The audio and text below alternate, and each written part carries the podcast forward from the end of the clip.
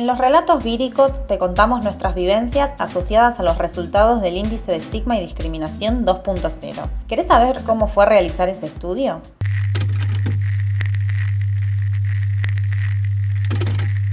Fue súper entusiasmante también como empezar a ver cómo los números tomaban forma, todo el, proceso de data entry, de codificar las encuestas, de estar expectantes, de subirlo al sistema de cargas de datos de la red global de personas con VIH, después ver cómo la generación de gráficos y ver cómo empezaba todo a tomar forma, fue muy, muy formativo.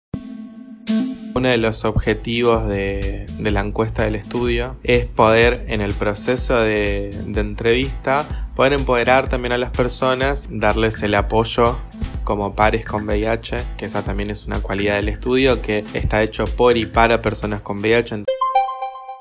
Espero que todas las realidades sociales que se muestran, en particular en las experiencias personales de cada entrevistado y tal como muestran los resultados del estudio, sirvan para aplicar políticas públicas en pos de mejorar muchas situaciones de vulnerabilidad de derechos humanos.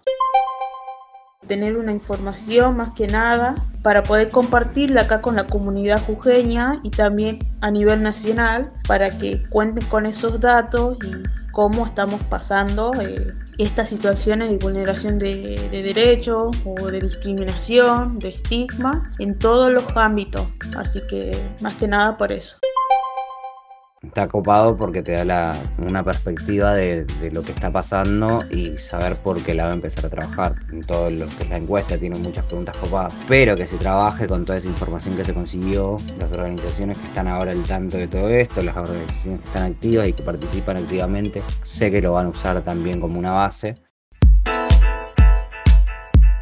La Rajab está súper capacitada para seguir liderando implementando acciones de este tipo, ya sean estudios o acciones de ciencia política, de comunicación. Además es un agregado para la sociedad y para la organización, para los organismos intervinientes, que sea liderado por una red de jóvenes. Eso para mí tiene un poder simbólico y un peso súper importante, porque es luchar un poco contra el estigma que tiene la juventud de que somos unos vagos, que no leemos, que solamente estamos de jodas, y es como, no, para. Somos la generación que está tratando de cambiar este mundo y hacerlo un lugar mejor.